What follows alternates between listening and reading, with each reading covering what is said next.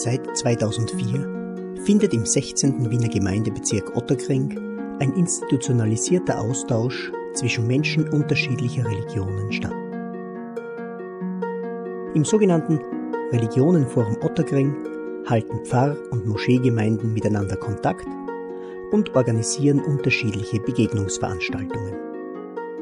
Zum 15. Jahrestag dieser interreligiösen Dialogpraxis hören Sie darüber in 15 Anekdoten, die unsere Erfahrungen wiedergeben, zum Nachdenken anregen und zum Miteinander ermutigen sollen.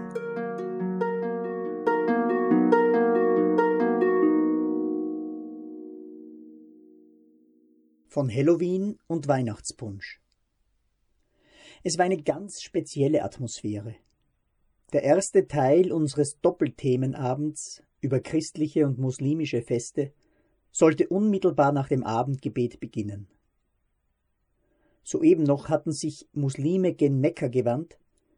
Einige Augenblicke später stand die christliche Referentin im nun als Vortragssaal genutzten Moscheegebetsraum vor muslimischen und christlichen Besucherinnen und Besuchern, um über Inhalt und Ausgestaltung christlicher Feste zu erzählen.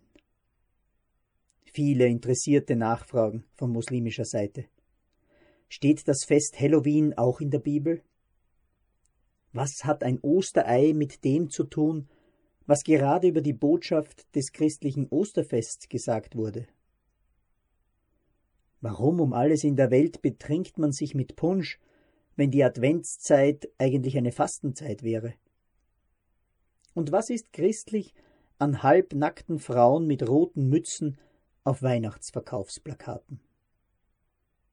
Alles Fragen, die uns zeigen, dass theologisch-religiöse Grundlagen, kulturelles Brauchtum und Auswüchse kommerzieller Ausschlachtungen drei ganz verschiedene Dinge sein können. In der Außenwahrnehmung aber für das Christentum oder das katholische Österreich stehen. Ist nicht teilweise der umgekehrte Blick auf islamisch geprägte Länder mangels Wissen oder mit interessensgeleiteten Absichten ähnlich undifferenziert? Der zweite Abend über muslimische Feste fand in einer Pfarre statt. Aber nicht wie ursprünglich geplant im Pfarrsaal, sondern direkt im Kirchenraum.